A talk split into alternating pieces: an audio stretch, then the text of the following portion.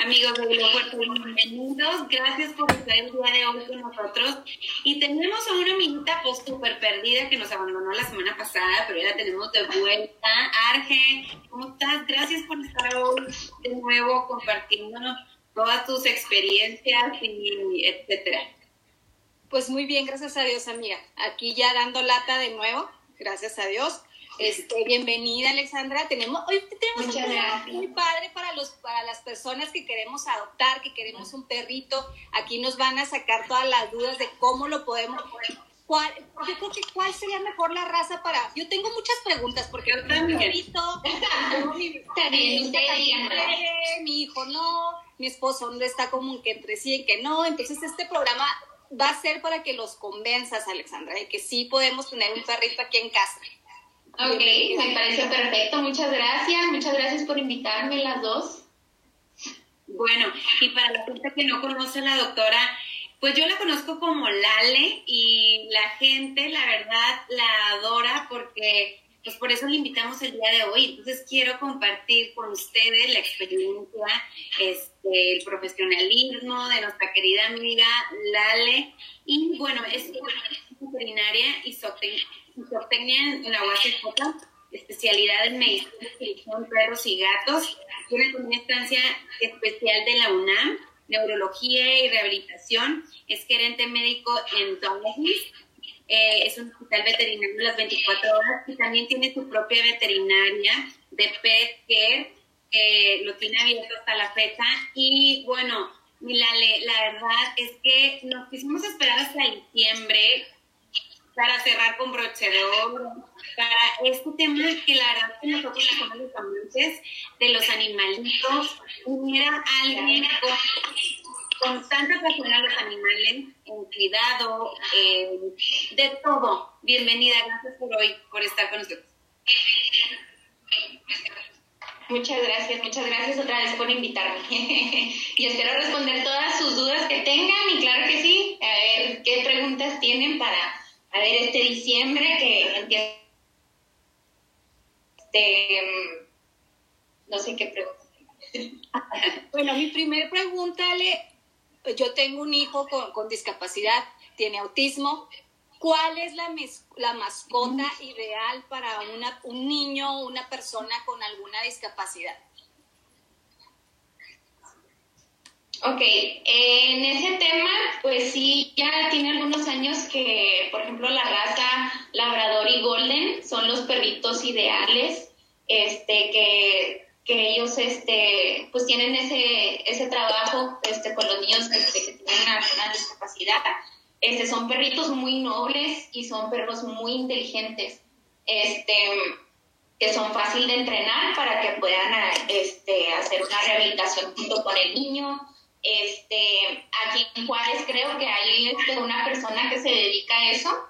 Este, creo que hace también terapia con caballos, este, y con, y aparte con labradores golden, que es la raza, este, más bonita y más noble, y aparte que tienen esa facilidad para, para personas con discapacidad.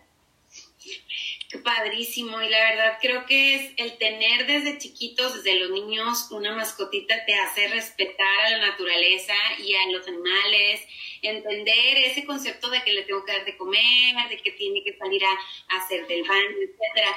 Pero Milán, ¿por qué es importante nosotros tener una mascota? Para ti, ¿qué, qué significa todo esto?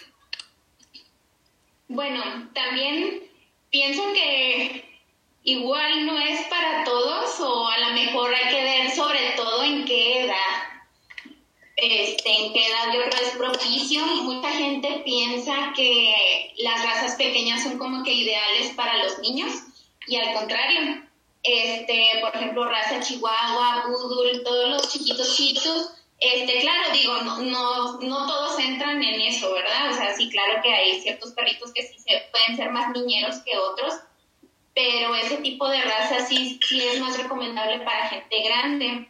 No tienen tanta tolerancia de que los niños les anden agarrando las orejitas, la colita, sí, sí se enojan un poquito más rápido. Este, las razas niñeras, pues sí, ahí sería, igual entramos en golden, labrador, este, boxer. Las razas grandes, la mayoría son perritos niñeros. este, son perritos que, que tienen más paciencia y que no se pueden, pues sí, que no se pueden enojar fácilmente así en caso de que el niño o la niña juegue brusco ahí con ellos. Y así como dices, pues es, es muy bueno que los niños tengan este, algún perrito para que empiecen a, a, aprender responsabilidades, a hacer, este, a respetar, a respetarlos también y saber cómo manejarlos. Porque mucho, sí pasan muchos errores de ese tipo que por eso, este, hay tanto abandono ¿no? en, los perritos, sobre todo en esta época que entramos en diciembre, que van a empezar este, los regalos, que quieren regalar un cachorrito o algo. Sí es muy tierno tener un cachorrito, pero es una responsabilidad muy grande. Este, hay que contemplar muchas cosas, o sea, mucha gente también me dice, no, pues es, es que el perrito es del niño. Pues sí, pero es en conjunto, o sea, la familia que hacer este responsable de ese ser y este y saber que el perrito se puede enfermar, que necesita sus vacunas, este que si lleva a pasar un accidente pues puede necesitar una cirugía y este y pues contemplar todo eso porque sí ha pasado casos que que dicen, ay no, pues yo no pensé que fuera tanto y empieza pues los problemitas ahí de abandono, que ya no lo quiero, mejor este darlo en adopción a alguien más, entonces pues sí tener muy en mente las cosas muy importantes este sí es una responsabilidad muy grande, este darle, regalarle un perrito a un niño muy bonito. Yo creo que una niña con, con animales es lo mejor. Tú que me dices, Paulina, que tú siempre has estado también en el ámbito, o sea, es divertido, está, bueno, a mí me encanta, yo siempre he estado de chiquita con animales, he tenido patos, conejos, también de todo. Es muy bonito crecer en un ambiente con animales este, pero pues sí hay que tener papás este, mucha responsabilidad. Y sabes que como dices, o sea, tenemos que ser responsables a los niños, pero también nosotros como, como papás, como dices tú, vamos a tener otro miembro de la familia, va a ser otro niño más, vacunas, doctor, eh, etcétera. Alejandro, Ale, cuando vamos al veterinario, pues obviamente ya tenemos a nuestro perrito y lo queremos y lo amamos como si fuera de la familia, eh, ¿Qué no debe de hacer el veterinario en caso de que llegue el perrito, no sé, y que le falte oxígeno o que esté atropellado? O, o qué debemos saber nosotros de primeros auxilios con el perrito para no llegar? Porque muchos ah, hemos tenido experiencias malas con ciertos veterinarios. ¿Qué no debe de hacer un veterinario al momento de que llegas con un perrito en urgencias? ¿Qué no debe hacer un veterinario en, en algo urgente? Sí, ¿qué no debe de hacer? Ok. Este, pues normalmente cuando llega, bueno, depende qué urgencia. Este, por ejemplo, me ha tocado que me llaman y me dicen, doctora, estoy en la fila del puente y el perrito se está poniendo, está jadeando y está este, con la lengua morada. Este, sobre todo estos tiempos que ha pasado la fila, este, pasa mucho el, el, el shock calórico. Este, y ahí les voy asesorando, les digo, ok, este, sobre todo bulldog, gatitos que tienen muchos problemas para ventilar bien. Este, busque agua, un lugar fresco, bájese con el perrito en un lugar este, con sombra, este, ese tipo de cosas que podamos ayudar y vaya a una veterinaria la más cercana posible, en caso de que, que les quede un poquito este, lejos. Este, ya cuando llega el paciente, eh, pues en una urgencia realmente, pues el perrito llega a veces inconsciente, convulsionando o con sangrados. Normalmente una persona, un médico, entra con el paciente, empieza a checar signos, qué es lo que necesita, este, y otra persona se queda este, con el propietario para hacer preguntas, para ver qué es lo que pasó, para ver en qué orillamos. O no sé en qué, en qué este, es más tu pregunta. No, no, sí, más bien que era por ejemplo, pues muchas veces ciertos veterinarios llegan y, lo quieren poner oxígeno o, algo, o, sacan al, pues al, dueño del perrito. Al propietario del... Como dices tú, a lo mejor llega alguien y le empieza a hacer preguntas, otros no quieren ni, ni que se acerque al perrito. era más o menos así esa, esa pregunta, pero lo contestaste bien.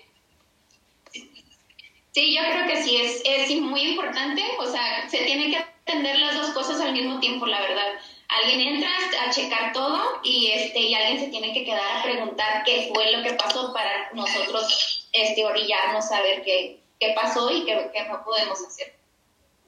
Yo tengo una pregunta y creo que está como que va a empezar a bajar la temperatura y no sabemos qué hacer con nuestros perritos que están afuera, los que están adentro, no sabemos si sacarlos a hacer pipí o no.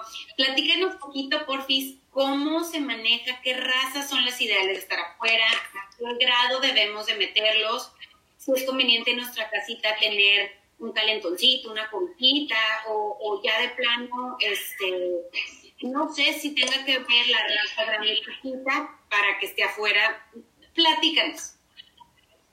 Ok, este, pues sí, por ejemplo, si hay razas que soportan mucho más, que están preparados su pelaje para soportar altas temperaturas. Ahorita que me decías la pregunta me acordé mucho de Dianita, porque hace poquito me llamó y me dice, ella tiene un perrito, un husky joven, y me dice, este, ¿qué me recomiendas exacto? Este, con mi perrito, si lo meto, lo dejo afuera, el día que nevó, que estuvo heladísimo, y dije, no sé, quería meter, estaba allá afuera encantado jugando con la nieve, el perrito mojado, y ella así como que, ay, no, se va a enfermar, ¿qué hago? Meto, se queda. En el caso de él, este, como es un husky, este, le digo, trae un abrigo. Él ya trae este, trae un pelaje, es como si tuviera un abrigo, es para que soporte temperaturas muy altas, entonces no hay tanto problema es un perrito joven, este, entonces, pues sí, él, aguanta perfectamente estar ahí afuera. Claro que hay que estar observando, este, si se moja mucho tiempo o algo, pues nada más checar que no voy a tener ahorita lo típico de, de, la temperatura, ¿no? Que es tosecita, este, nada más checar esos signos. Este, por ejemplo, sí, los chiquitos son los que son más violentos, como la, la raza chihuahua, los que no tienen mucho pelaje, este, perritos que son de casa, pues sí, ellos poner su suétercito, este, hay que cuidar mucho este, el pelo largo. Los perritos que tienen el pelo largo con los suétercitos se hacen mucha bola. Entonces, pues sí, nos llega a pasar que, que nos piden baños y que nos que le quitemos nudos y todo, a veces es muy difícil. Hay que prepararnos antes antes de este, hacer un corte. Hay cortes para ciertas este, razas que ayudan para que no se, no se haga tanta ola, eh, tener su suéter, este, no, se, no se maltrate su pelaje y por lo tanto no se maltrate su piel porque puede haber problemas este, de hongo, este, infecciones este, de piel, biodermitas, este, que ocasionan el nudo por tener el suéter. Entonces, pues si el suéter se pone, hay que quitarlo también este, una vez al día este, para estar checando que no haga luz y que todo esté bien. Y pues básicamente las razas grandes sí pueden soportar este, temperaturas altas, pero pues siempre estar consciente y estar vigilando. Este, perritos jóvenes pues sí pueden, lo pueden soportar. Es claro que si llegamos a una temperatura menos dos, eh, más helado, pues sí, de preferencia de tenerlo en la cochera o, en mi caso nosotros los teníamos en un cuarto con periódico y todo, este, y es más que suficiente. Este, ¿qué más? Por ejemplo, como te digo, la raza de pues no hay tanto problema. Ay, perdón, en las temperaturas que pues aquí es extremista, ¿verdad? O hace mucho frío, hace mucho calor, etcétera cuando, cuando hacen calor y, por ejemplo, en estas razas de husky es conveniente raparlos o los, los famosos perritos que tienen el pelo tipo un que los rapan a veces. ¿Qué nos recomiendas usted ahora en, el, en lo de calor? En lo de calor, este, siempre nuestras mascotas, las, las que están afuera, es, es bueno que tengan su sombra muy importante que no estén expuestos nada más a, al sol directo, este, que tengan su sombra, que tengan su agua, estar cambiándolo constantemente. Este, mucho cuidado con las razas chatitas, este, por el problema de ventilación. Este, mmm, ¿qué más? Perdí como que poquito el hilo del que me preguntaste. este, eso, invierno, frío. Así. Y este, también este, eh, cuando hay este calor, bueno, ya te, dije todo lo, lo del pelaje, sí, ya, perdón. Este, si me ha tocado, fíjate que hacen corte en las razas en los pugs, que son perritos de pelo corto, pero si hacen, este, si nos piden mucho cortes, y aunque no es un perro que no lleva corte, este, nos lo piden porque sí, este, como te digo, son perritos chatos y ayuda, este, cortarles el pelo para que puedan para que puedan estar más frescos. Sí me ha tocado que quieran rapar perritos goldens que no llevan corte, este, eh, goldens, este, border collie. Me ha tocado, no es muy necesario, la verdad, no es muy necesario, este, porque también conlleva el que cortes el pelo, conlleva que es su protección, o sea, ya la raza es así, o sea, no, no amerita un corte este, extra, ya lleva eh, para eso su pelaje como protección. Este, a veces el corte puede hacer que tenga problemas de piel, este, que se irrite, este, que tenga problemas de piodermas, igual honguito, este, puede tener ese tipo de, de, problemitas. Claro, este, se usa mucho en, Monterrey, que ahí es un clima diferente, allá es muy húmedo, muy húmedo, entonces sí, allá el problema es abundante de, de hongo, entonces ahí, pues, este, ahí sí se, sí se hace mucho el corte de razas que no llevan corte, para evitar esos problemas. Aquí como es más seco, se me hace más como dañino que el sol, si, está, si no está el perrito protegido, que entre el sol así tan directo a su piel, lo puede dañar más fácilmente. Ale, y por, para tener un botiquín de emergencia para los perritos, ¿qué es lo que debemos de tener? Un botiquín de emergencia, pues estaría bien, este, tal vez vendas, gasas, igual como este, alcohol, este, agua oxigenada. Ahora, sí, ahorita que mencionas eso, cuando hay perritos que sufren lesiones o que tienen cortaditas, sí me dicen mucho, lo estuve curando con alcohol o con agua oxigenada. Este, cuando hay una cortadita o lo que sea, está muy bien que ustedes lo hagan, pero algo no es lo ideal porque irrita bastante, irrita la, este, mucho la piel y la herida, este, y aparte de que duele, este, agua oxigenada está bien de primera instancia. O sea, el, el, agua oxigenada con agua y jabón es bueno la primera vez, este, de continuidad no, porque también el agua oxigenada no permite una buena cicatrización entonces ahí ya se usan otras cosas o hasta lo más noble agua, jaboncito, está bien, ya heridas más grandes, pues ahí sí hay que a, consultar para si requiere de puntos o alguna otra cosa. Perfecto. ¿Qué vacunas son las ideales cuando tenemos un perrito y son las que no nos pueden faltar? Ok, la más importante. Mucha gente le da importancia a la vacuna de la rabia que sí es importante, pero ya tenemos muchos años que no tenemos la enfermedad. Este es un protocolo que pide de por ley y es importante, pero la sí, la que es súper necesaria es la, la, vacuna múltiple, la que todos conocemos como la vacuna múltiple, esa es contra parvovirus, este moquillo, para influenza, hepatitis, son enfermedades que pues no se han logrado erradicar. Hay muchísimo parvovirus, esta enfermedad que creo que de esa vacuna es la que más hay.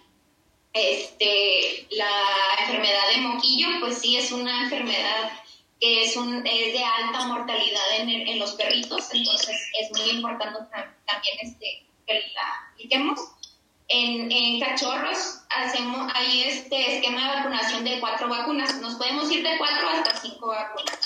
Este, en intervalos de dos semanas a tres semanas. Pero siempre aplicando la, la vacuna múltiple. Siempre la aplicamos. Este, ya la última, pues ya dejamos este, vacuna bordetela, este, que se conoce como tos de las perreras este, y la vacuna de la rabia, que te digo que es protocolo y se tiene que poner cada año, pero sí muy importante la, la vacuna múltiple. Ale, y por ejemplo, ahorita que estamos hablando de las vacunas, ¿cada cuándo se tiene que vacunar el perro? O sea, cada año, cada seis meses. eh, cómo sabemos si el perro está bien, es en medio del pelaje, tiene que estar brilloso. Ok, este, los adultos se, se vacunan cada año. Eh, las vacunas anuales son la múltiple, la rabia y la bordetela. Esas son las que se necesitan. Y claro que también la, la desparasitación. Este, y en cachorros, te digo, es el protocolo que se tiene que hacer de cuatro o cinco vacunas en el cachorro. Ya terminando el esquema, ya nos pasamos a cada año. Y normalmente aplicamos esta, la vacuna de bordetela en estos tiempos, que es este, que les digo que es este dar, de signos este entonces se, se, pone en este tiempo de invierno. También es muy importante que se ponga esa vacuna cuando el perrito se va a quedar en hospedaje. Cuando hay muchos perritos también en hacinamiento, pues es bueno poner esa, esa vacuna. Y de hecho es requisito para un hospedaje. Claro. Lale, y, y bueno, ahorita con todo lo del tema del COVID, la verdad es que no estamos muy bien informados si nuestros perritos se pueden enfermar, si son, son animalitos que pueden este, adquirir la enfermedad o, nosotros adquirirla sobre ellos. Platícanos un poquito de eso, porque creo que es muy importante, no nada más de los que tenemos perritos, gatos, caballos, no sé si realmente ciertas especies están, este, no, no les pega lo del COVID. Ok. De hecho, hay una vacuna que también este, la aplicamos, que es la del coronavirus. En el perro siempre ha existido, tiene muchos años que ha existido, pero en el caso de ellos es, este, causa signos muy similares o casi iguales este, a parvovirus. Lo mismo este, en ellos. En el caso de gatos también, también existe el coronavirus, es una mutación, es lo que se conoce PIP, es una perituritis infecciosa perina este, también es una enfermedad que, que, que, ya tiene muchos años. Este, no se transmite, no se transmite al humano, es totalmente, es diferente la, la, la familia. Este, creo que el coronavirus tiene dos familias, alfa y beta, y, y la, el coronavirus, este, eh, COVID-19 es este beta y la de los perros es alfa. Entonces es diferente, por esa parte no hay problema. Este, pero sí, cuando hay una familia que está infectada con la enfermedad, el pelaje del perrito sí puede ser portador. O sea, y sí es importante, me ha tocado también este tiempo, este, pues que adoptan perritos que vienen de, de COVID este, y me dicen, pues, ¿qué hacemos? Porque tenemos miedo de enfermarnos, este, no, puede ser, o personas que saben que puede ser el pelaje portador. Ahí lo que se hace, o sea, se tiene que bañar, se tiene que bañar ahí el perrito nada más, muy bien, y ya se puede ir a, a, la casa adoptante, o sea, no hay problema. Nada más con que, con que quitemos, este, si estuvo en contacto con la persona enferma, es puro baño. ¡Wow!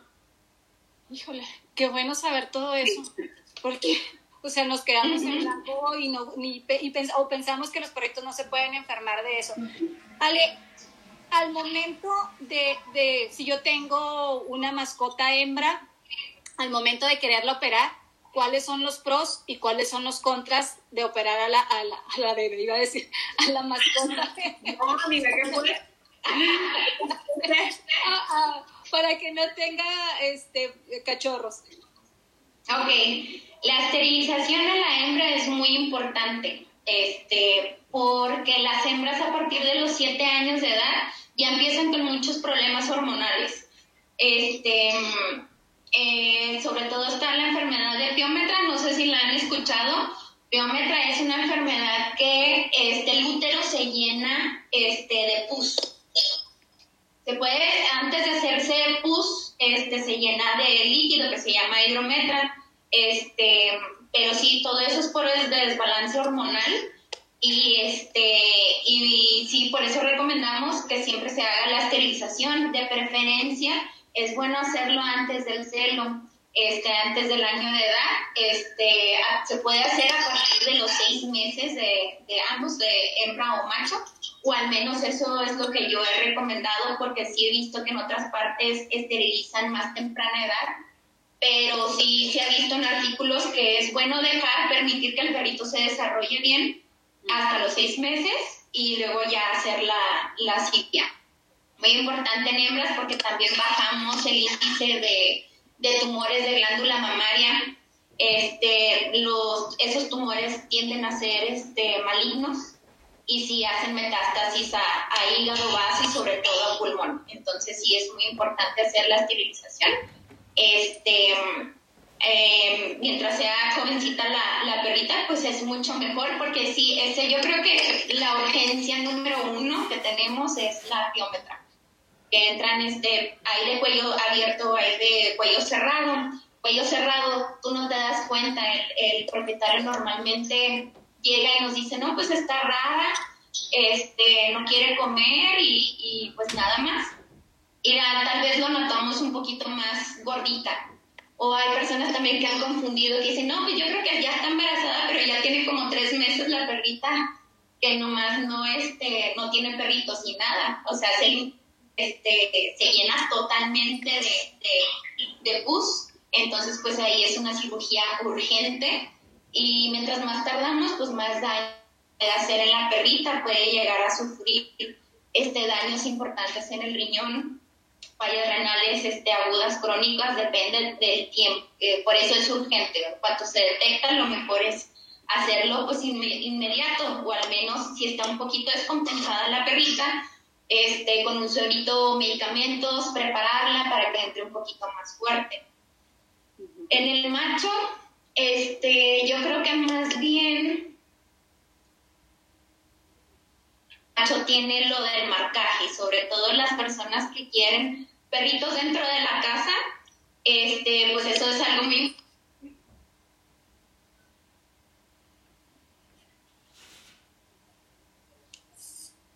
Sí, soy yo, soy. Eh, ¿Quién es quién es la del problema el día de hoy? Me no, quedo como el marcaje es este mejor que lo hagamos. Creo que la doctora Alexandra Molinar está teniendo problemas técnicos con su internet. Creo que oh, estamos como que se oye, eh, se oye atrasada, amiga, pero pues son, son estos problemas, ya sabes, que están fuera de nuestro alcance, amiguita. Así es. Oye, padrísimo, padrísimo tener aquí a la doctora porque, bueno, al menos a mí me saca de tantas dudas ahorita que quiero un cachorrito eh, para mis hijos, que ojalá Gerardo esté viendo el programa. claro, y ya la tenemos de vuelta. Estábamos platicándole Ale, que es tan importante tenerte con nosotros. Espero que sí nos escuches y nos veas, este, porque tuvimos unos problemitas, estaba congelada tu imagen. Ay, sí, no me había dado cuenta. Yo estaba hablé y hablé y apenas me di cuenta. Ay, no te preocupes, sí, nos muy seguido con todo esto, y todo el internet, pero bueno, la verdad es que nos quedamos de los machos. Estábamos picadas en ese tema. Ok, nos quedamos en, los, en la castración de los machos. Les decía, este, si queremos corregir el, el comportamiento, es ideal hacerlo antes del año. Antes del año, este, el, el, el macho sí puede corregir eso de que esté la necesidad de estar marcando en todas partes y a lo mejor perritos que tienden a ser un poquito agresivos, pues puede hacerse una personalidad más tranquila. Claro, no es un 100%, este, puede ayudar a, corregir. A muchos este, sí les, sí les este, disminuye mucho el grado de agresividad y el marcaje sí este, casi siempre en menores de, que se hace a, menores de un año de edad, sí se puede llegar a corregir totalmente. Este, en cuestiones de salud, en el macho también es bueno porque así también este, podemos evitar tumores de próstata, que es muy común, este, quistes, este, por lo tanto, tumores perianales, este, sí, se, sí ayuda bastante también al, a, a los machos la, la castración. Claro. El problema lo tenemos más bien en el propietario, ¿no? que a veces dicen, ¿cómo? ¿Cómo? ¿Por qué? Este, ¿Por qué la castración? Pero pues sí es algo muy necesario, la verdad. Este, y los perritos eh, no les interesa si tienen o no tienen. Oye, yo quiero tocar un tema un poquito delicado y fuerte porque hemos visto, bueno, en las noticias que confiscan casas con leones y que no les daban de comer y luego que animales exóticos que la verdad es que cada vez vemos mucho más animales, sobre todo nosotros que estamos en un desierto, que hay animales que no deben de vivir aquí, que, que que ya sí no Platícanos un poco o qué nos recomiendas hacer si ya tenemos este animal exótico y, ya no sabemos para dónde voltear, cómo el cuidado especial, qué tan delicado es, es bueno, es malo, platícanos de tu experiencia y sobre todo como, pues, porque tú eres fan obviamente de los animales, pero sobre todo para seguir manteniendo todas las especies. Este, sabes que en especies exóticas Em, no consulto, yo en lo personal, este, porque ese sí es eh, otra, otra especialidad, este, te puedo dar mi opinión, este, yo a mí no me encanta eso de que tengan pues animales exóticos en casa porque pues ese tipo de animales necesitan su, su área, su, su temperatura, o sea, este, los animales desarrollan diferente en su ambiente. Yo me imagino que ha de ser muy estresante, muy estresante estar fuera de su hábitat. Este, y a lo mejor pasó algo como un poquito similar en, en, perros. Este, mucha gente dice, no, pues él come hueso. Este, eso lo trae en su naturaleza, ¿cierto? Este, los perros están ya totalmente domesticados y hasta ya unos ya parecen más humanitos que, que perritos, entonces, pues sí, el que mm, un, un, este, un animal exótico esté fuera de su hábitat, pues lo descontrolas totalmente, hasta de alimentación, por más, yo me imagino que te esmeres a hacer una dieta adecuada, lo mejor es que esté en su lugar. Este, mm, eh, aquí hay una clínica nada más que atiende especies exóticos y, tengo un buen amigo también este que se dedica al cuidado exótico. De hecho, él es el que me ayuda. Cualquier cosa a mí que me llegue este, de algún pacientito exótico, si lo paso, lo paso con él. Yo te iba a preguntar ahorita que estabas hablando de la alimentación. ¿Cuál es el alimento correcto para las mascotas? No sé, estaba escuchando que muchas veces la gente no le quiere dar croquetas, que mejor esas cositas que vienen ya como, ya muy, este, como muy moliditas y que, que no estaba bien para el perro, y otras que no, que mejor le voy a dar pollo. O sea, ¿cuál es el alimento correcto para que esté saludable la mascota? Ok, yo, en mi caso, yo sí recomiendo que la dieta sea total este, de croquetas eh, hay, muchas, hay muchas marcas muy buenas este, que puede ser de, alimentación seca de croquetas. Eh, hay latas, pero las latas son este, aperitivos. Yo creo que esa parte sí este, fallamos un poco en explicarles que no debe de ser como un alimento único la lata. Es para aquel paciente este, que no quiera comer muy bien, que esté decaído, este, que está a lo mejor adelgazando, este, tenga un problema de salud, podemos ayudarlo con, con esas latas para que quiera comer más. También no es cualquier lata, pero de una enfermedad muy específica, ya sea de hepática, este, cardiópatas, hay latas especiales para ellos. Está normal ya igual como nosotros, este, pacientes cardiópatas pues necesitan dietas especiales balanceadas en su este, perritos que tienen colitis nerviosas necesitan alimento bajo en grasa. Este, hace poco recibí un paciente con, con lodo biliar. Ellos también van, por ejemplo, para alimentaciones bajas en grasas porque precisamente lo hace alimento con alto contenido de grasa este, y son casi siempre esos perritos que comen solo la, la lata o el sobrecito. Entonces, sí, yo no recomiendo la, la, pura alimentación con lata y si es así, hay que saber qué tipo de lata porque no es cualquiera.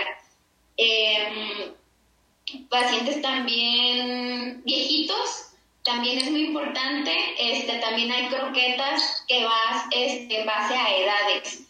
Por ejemplo, hay, hay, croquetas para mayores de 7 años porque ahí cambia ya, ya los adultos, los viejitos ya no necesitan tanta proteína. Entonces, el problema que tenemos los veterinarios, este, recibimos muchos perritos viejitos con problemas renales este, problemas hepáticos por mucho, por exceso este, de proteína, porque siempre estamos acostumbrados a que estamos comiendo algo y se lo damos al perrito. Es que nunca ha pasado nada, siempre ha comido de, de ese alimento, sí, pero el perrito era más joven, este, era alguien que, que, podía retener más o aguantar un poquito más ese tipo de alimento, un viejito ya no, ya hay que cuidarlo mucho más, este, cuidar sobre todo esos excesos de proteína. Claro. ¿Qué alimentos, sorry amiga, qué alimentos no les podemos dar a los perros? Ahorita que decías tú de que, ay, estoy comiendo, pues le voy a dar este pedacito de huevo, o ay, le voy a dar esta zanahoria, o, ¿qué alimentos no debemos darles? Alimentos que no debemos de darle, este, eh, como sabemos, el chocolate, el chocolate este no hay este claro en un exceso de de chocolate oscuro es el que hace daño. Este, uvas, cacahuates, almendras, este, ajo, cebolla. Y son, este, claro que si come una parte muy pequeña no va a pasar nada, ¿verdad? Pero si lo hacemos frecuente, si come cantidades pues grandes, pues sí puede pasar una intoxicación. ¿Nos recomiendas darles grupo, ya sea de, de, este, de res, no, creo, tengo entendido que pollo no, porque se pueden quebrar, pero también otra persona me decía tampoco de res, entonces yo ya estoy bien confundida. ¿Con cuál Fabi? No te escuché muy bien, nada más escuché algo de res. De que vamos a hacer una carne asada, de que nos un hueso de res o así, ah, okay. hueso de res o de pollo. Ok, este, muy peligroso los huesos de pollo porque este, se fragmentan en muchas partes, este, son huesos pues muy delgaditos y se pueden incrustar en el estómago, en el intestino, pueden perforar, perforar, este, también aunque sean huesos de res, de hecho hasta me tocó a alguien que dio hueso de chamorro, este, sí es peligroso, Sí, sí, es muy peligroso porque aunque el perrito esté acostumbrado a que ustedes quitan la carnita y el perrito se encargue nada más de, chupar el, hueso, no lo hacen. Siempre agarran partes, este, aparte de que causa una gastritis severa, aquí es muy común. Y ahora que es diciembre, aprovechando, nos ven este pavito, este, nada condimentado, los huesos, nada de desperdicios porque eh, los perritos sí son muy este, delicados del estómago. Eh, los huesos es, es, este, es de las urgencias más comunes que tenemos para hacer una, una este, pues para sacar pedacitos de, de, hueso en el estómago, en el intestino, este, y te digo, lo más peligroso que puede llegar a hacer, pues sí, es este, hacer una perforación y se hace una peritonitis, una infección muy fuerte este, que sí puede llegar a, morir el, paciente. Sí, claro. al momento de, querer este, adoptar a un, pues una mascota, ¿cuáles son las señales de que esté en buen estado el perrito, el gatito? Eh, ¿En qué debemos fijarnos? Em, siempre cuando un perrito o un gatito está enfermo, lo primero que hace es dejar de comer o bajar las porciones de alimento. Este, son los primeros signos. Este, hay que siempre estar revisando que esté comiendo bien, que esté tomando agua, este, sus heces que estén este, formadas, que no tengan las diarreas, que esté orinando continuamente porque también enfermedades muy este, difíciles, silenciosas, problemas urinarios que a veces no notamos que, que pues tu mascota no está, no está orinando. Este, y pues ahí también son temas de, de urgencia. Pero sí, básicamente en eso, que esté comiendo, tomando agua, su estado de ánimo, su estado de ánimo, que esté, este, pues siempre checarlo cuando, cuando se sienten mal ellos tienden a, a esconderse, sobre todo los gatos. Mm. Eh, buscan lugares oscuros, se van a las esquinas o nada más se hacen bolita y pues ya no se quieren levantar o, o ir al lugar donde ya. No, ay, qué triste. Y bueno, la letra, eh, dando continuidad pues bueno, yo tengo hijos, muchísimos, no son biológicos porque tengo muchos animales, y son como sus hijos y realmente este, pues nos ha tocado casos en los que no nos duran toda la vida, desafortunadamente, por más que tú haces todo lo posible por el cuidado, estar manteniéndolos con alimentación, darles sus vacunas, y fallecen. Que tú nos recomiendas hacer cuando un perro y un animalito fallecen? puede cremar? ¿Qué es lo, qué es lo que nos recomiendas hacer? Y también, eh,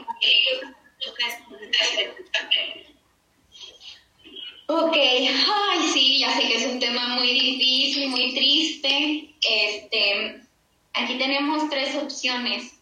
Este, damos opción de que el propietario se pueda llevar a su mascota este, y pueda enterrarlo. Normalmente tienen su patio, su lugar donde puedan enterrar a sus mascotas.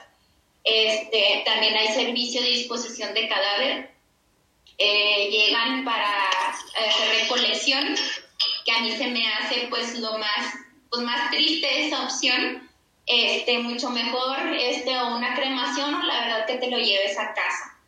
Este, yo este, a la, aquí a mis clientes sí les recomiendo mucho cualquiera de esas dos opciones principalmente, ya sea la cremación o que este, te lo quieras llevar y lo quieras enterrar en, en tu casa este, también depende mucho si fue por el fallecimiento por una enfermedad infectocontagiosa, pues ahí lo mejor y única opción es la cremación.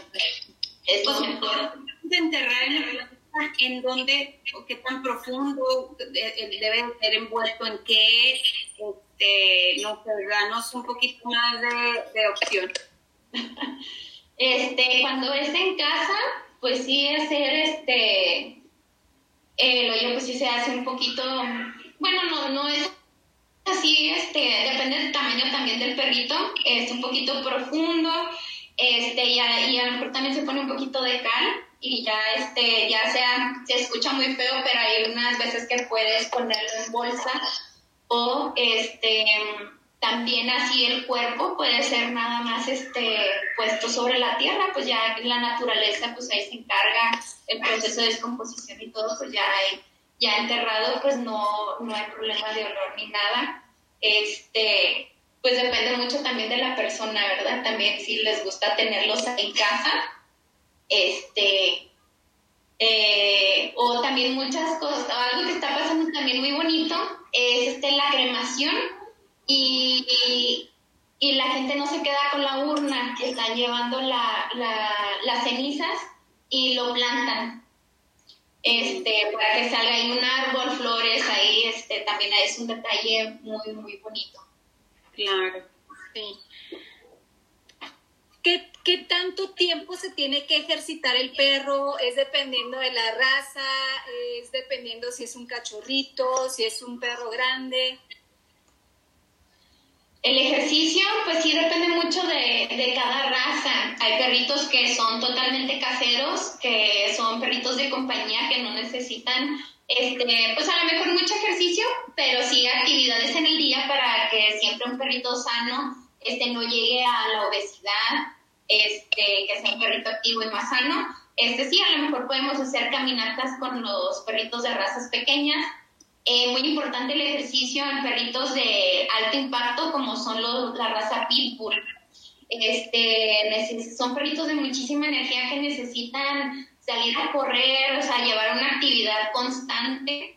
Este, perritos boxers, las, yo creo que las este, razas grandes son las que más necesitan este, pues el ejercicio.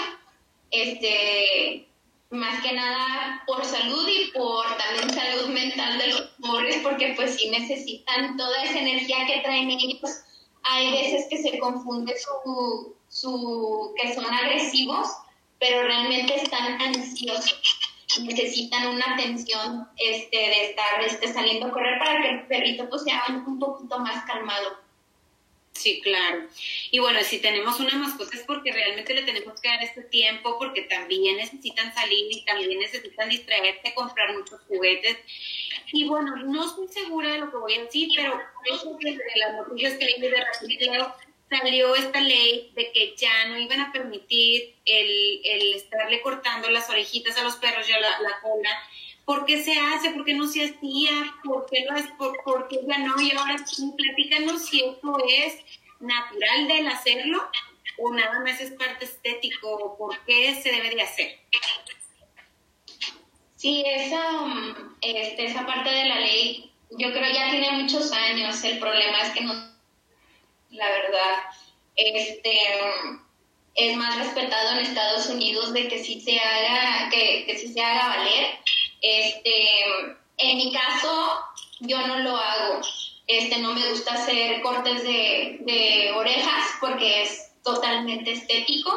Este, el perrito sí sufre, es doloroso, es una parte muy sensible del, perrito.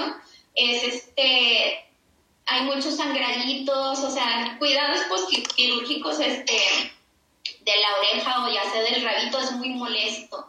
Es muy molesto, o sea, a veces este, tienen que usar sus collarinos, les provoca mucha comezón, este, hay inflamación, hay dolor, se ladean, este, pues yo creo que este, si así es este, la naturaleza de la orejita del perro, es por algo, es por algo, este, cada raza tiene su porqué, tienen su oreja de esa forma, de ese tamaño, y este sí es este es correcto que, no se haga ese tipo de cirugía al igual este bueno a mí en lo personal tampoco me gusta la, la cirugía de las finitas de los gatos no sé si esa también la han escuchado. Este se amputa la la la, última falange de, del gatito este, la uña para que, pues sí, que no vaya a romper sillones, cortinas. Pero, pues siempre les comento a mis clientes, ¿qué pasa si ese gatito se sale de la casa? ¿Cómo se va a defender? No va a poder trepar árbol. Si alguien lo quiere atacar, no tiene cómo defenderse.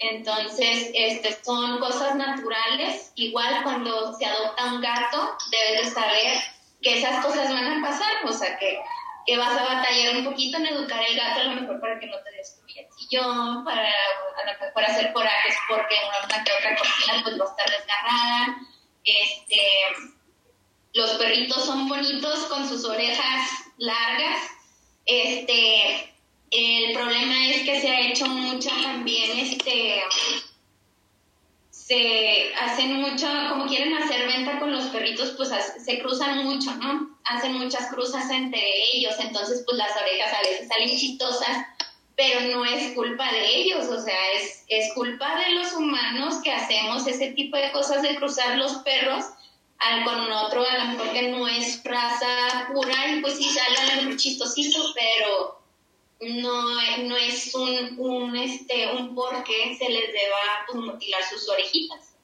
El corte de, de, de, cola, este, pues a lo mejor sí entre chiquitos se pudiera hacer, este, si pudiera hacer el, corte.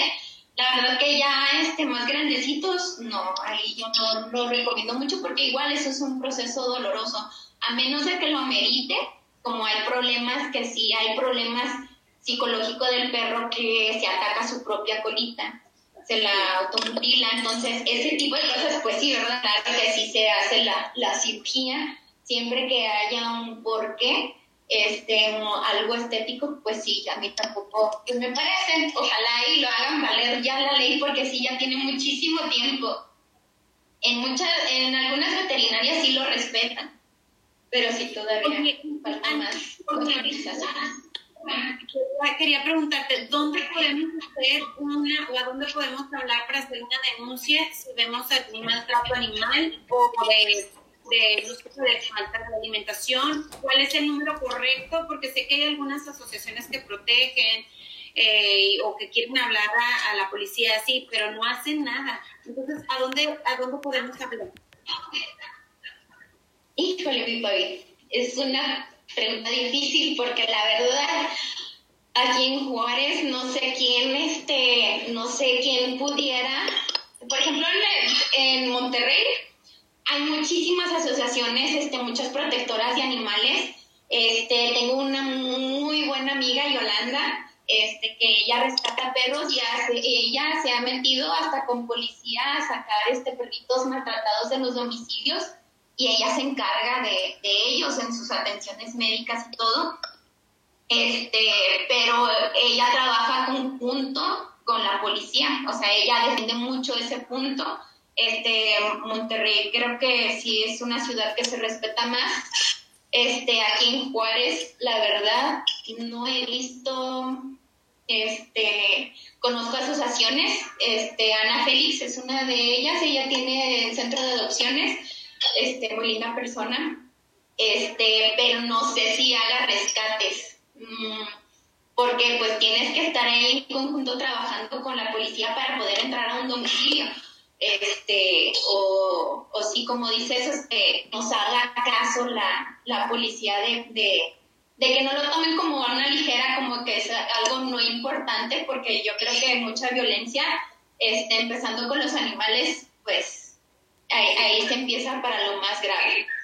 Este, no sé, me gustaría mucho también, también saber ese dato, sí lo voy a investigar y luego te hago saber a ver cómo podríamos este, hacer valer esa parte porque sí, sí, sí es muy importante. Sí, claro que sí. Alice, nos acaba el tiempo. ¿Dónde te pueden localizar? Danos tus redes sociales, número de teléfono. Sí, este, estoy aquí, la, veterinaria se llama Pesquer, estamos dentro de la Plaza Primavera sobre la Gómez Morín, como referencia está la Plaza Verticentro enfrente, este, los teléfonos eh, pueden llamar al 477 3007 o también está el 301 0000, más fácil. más fácil. Y bueno, toda la gente que pues están felices por todo el servicio que les dan a nuestros perritos. Yo creo que, es una responsabilidad de nosotros atenderlos, darles, darles un buen mantenimiento, su comida exacta y no es de andar inventando, buscar en YouTube cómo hacerlo, sino realmente buscar un especialista, informarse adecuadamente y realmente tú eres la opción. Me ha tocado trabajar contigo, te conozco de hace muchísimos años y me, me, me, con nosotros y este sobre todo porque que, la gente y los perritos necesitan y necesitan a gente como tú. Nos encantó tenerte y esperemos que toda la gente que nos está viendo le haya dado vuelta al asunto para porque es momento de atender a nuestros perritos. ¿Están ahorita abiertos?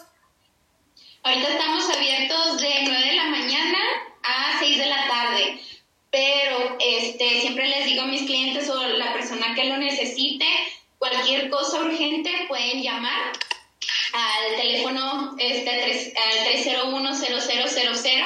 Ahí yo, yo atiendo cosas urgentes, cualquier cosa que necesiten.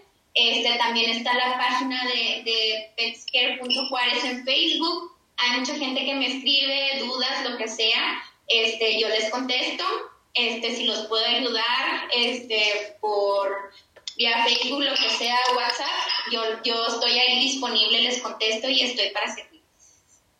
Bueno, muchísimas gracias y acuérdense si van a adoptar tienen que estar conscientes de que va a ser otro bebé, de darle los cuidados correctos al gatito, al perrito, a lo que vayan a adoptar. exactamente. Así es. Y bueno, te mando un abrazo muy grande. Ah, muchas gracias, mi familia. que ya se acabe como el coronavirus y también pues metan sus mascotas porque esta semana va a estar súper, súper fría y este, no lo dejen afuera. Cuídense mucho, les mando un beso a las dos y nos vemos en la próxima emisión.